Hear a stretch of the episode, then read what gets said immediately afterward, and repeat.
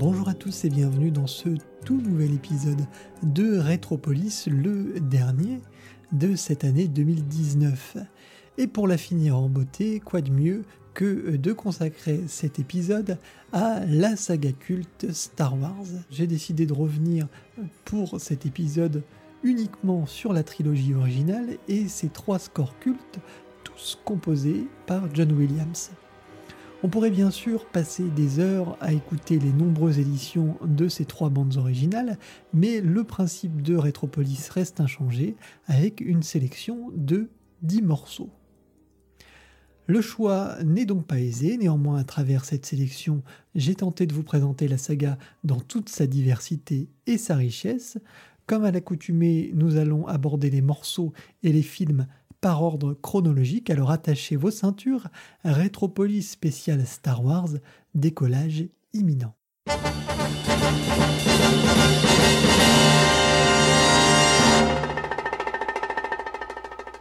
Et le premier arrêt de notre émission, c'est bien sûr le film par lequel tout commence, La guerre des étoiles, sorti en 1977 et rebaptisé par la suite pour plus de clarté, Un nouvel espoir. À l'origine, George Lucas souhaite utiliser un mélange de morceaux classiques et de grands thèmes de l'âge d'or hollywoodien pour le film. C'est son ami Steven Spielberg qui l'en dissuade, le poussant plutôt à engager John Williams, compositeur des Dents de la Mer, un film qu'il a lui-même réalisé quelques mois plus tôt. La volonté première de Lucas imprègne pourtant cette bande originale aux multiples influences. On retrouve bien sûr Wagner, mais aussi Prokofiev, Gustav Holst, Stravinsky ou encore Korngold. Et le génie de Williams, c'est bien de réussir à lier le tout dans une homogénéité remarquable. Notre toute première halte sera le morceau The Sea of Tatooine and Jawa Sandcrawler. C'est euh, une piste que l'on retrouve sur la spéciale édition sortie en 1997. Ce morceau en particulier alterne deux ambiances, les étouffantes dunes de Tatooine, où deux droïdes C3PO et R2D2 partent à la recherche d'un dénommé Ben Kenobi, et ensuite la découverte d'étranges marchands, les Jawa, présentés dans une marche tout à fait évocatrice Écoutez plutôt.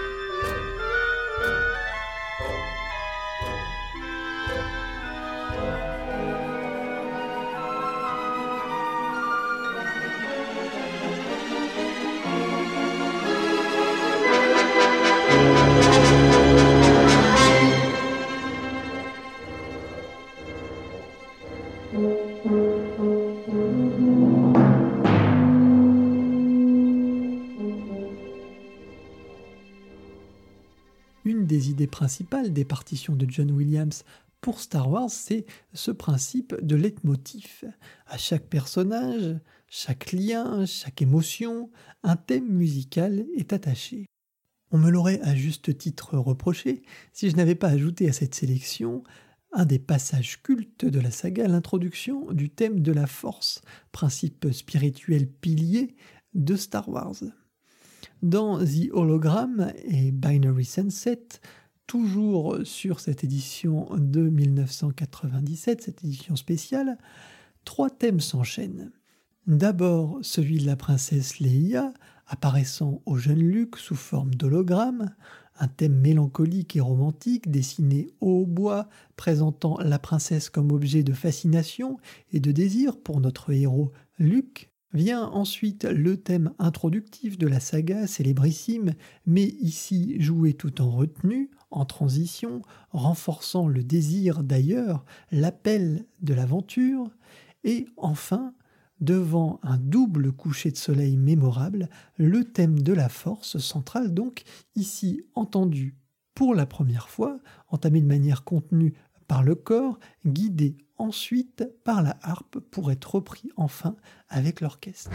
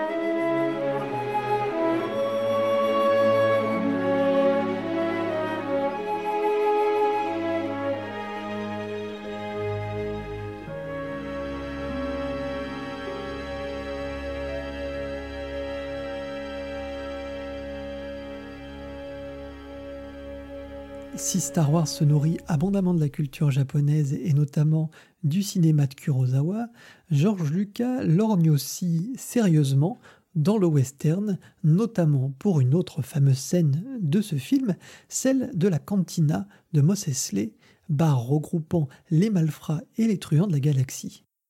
Pour enjailler ce petit monde, pas de piano bastringue, pas de chope de bière, mais un quatuor déjanté pour un morceau culte à la manière de Benny Goodman et son big band, roi du swing des années 30.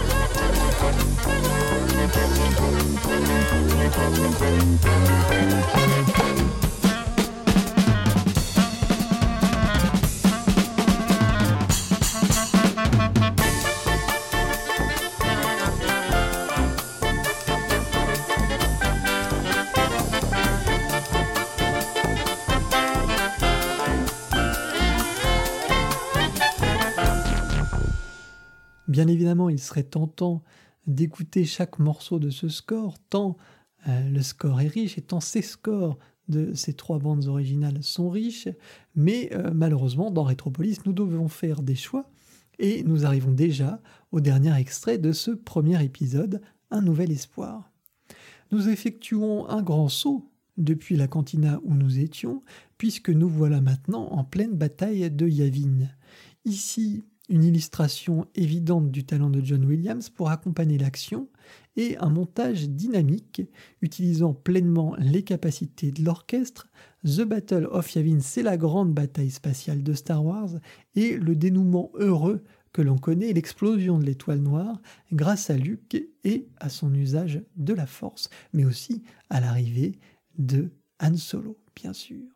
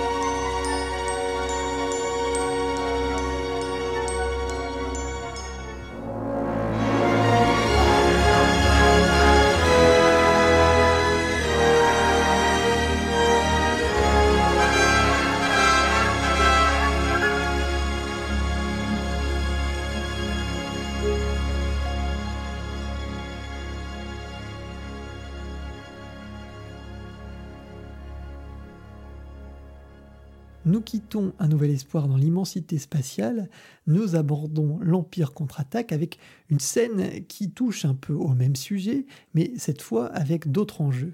Ici, Han Solo, Chewie, la princesse et ses trois PO tente d'échapper aux chasseurs de l'Empire, et pour y arriver, la troupe décide de s'engouffrer dans un champ d'astéroïdes permettant à Williams, après l'introduction du thème de Vador, de démontrer encore une fois toute sa virtuosité, alternant l'action pure à des moments plus légers, accompagnant parfois l'humour pince sans rire du contrebandier, mais aussi la romance naissante justement avec Han Solo et Leia.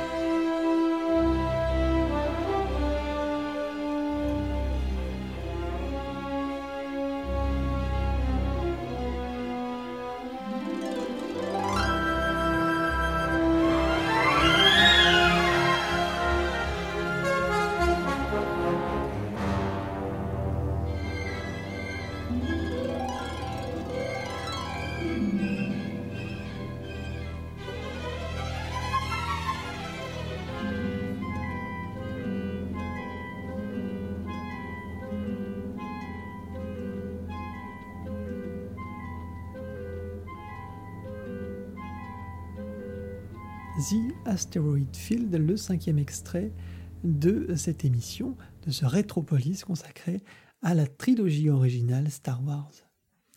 En début d'émission, nous entendions le thème de Leia.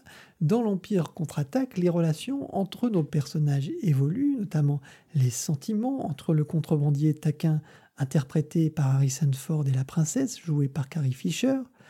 Dans Antholo and the Princess, on retrouve une structure chère au compositeur, voisine d'un autre de ses thèmes célèbres, celui de Marion dans Indiana Jones.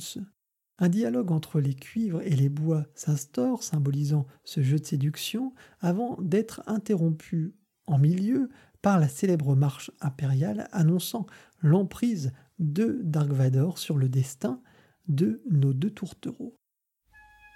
Thank you.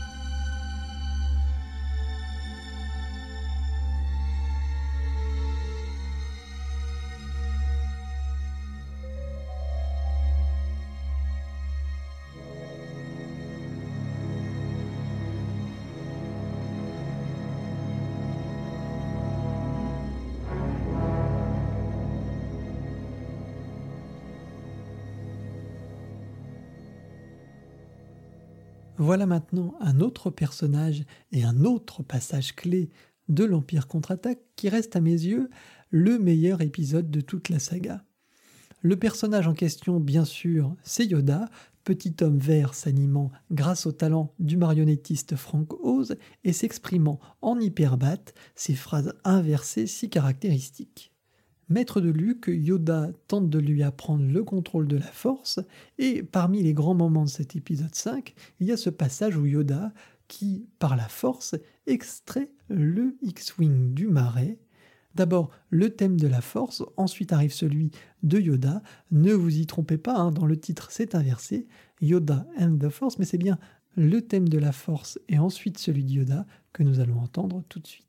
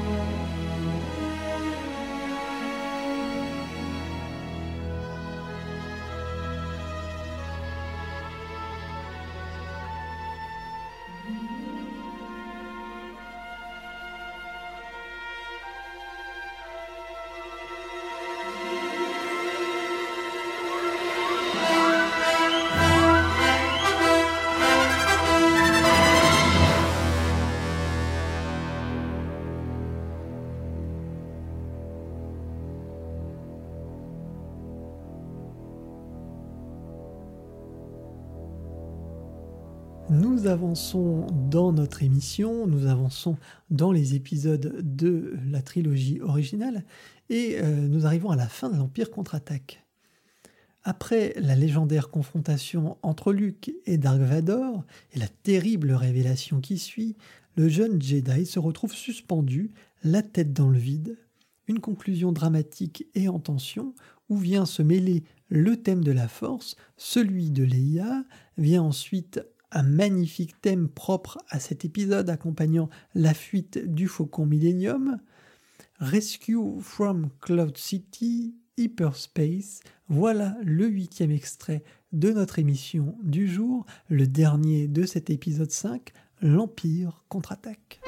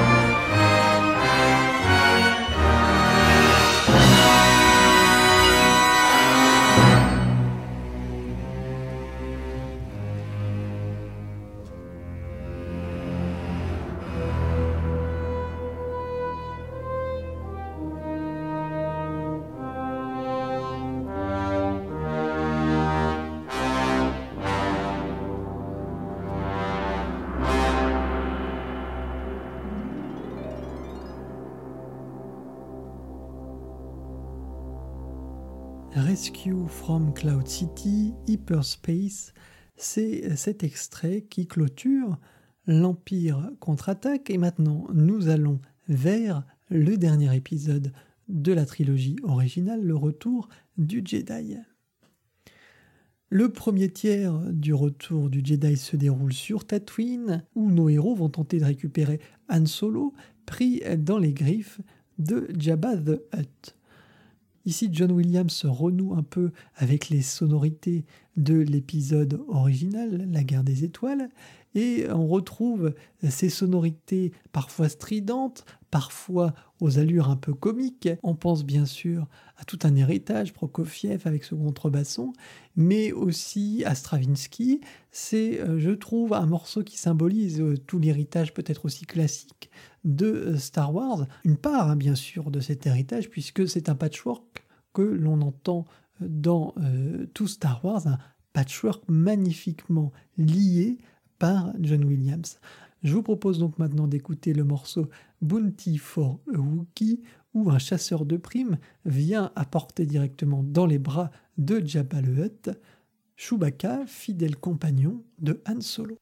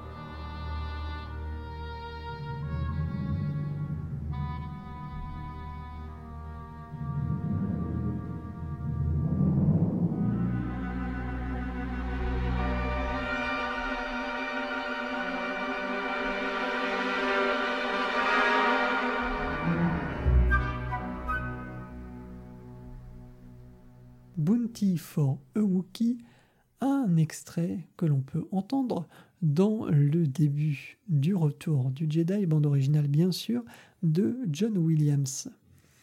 Pour le dixième extrait, j'ai décidé d'ouvrir un petit peu sur la, trilogie, la prélogie suivante.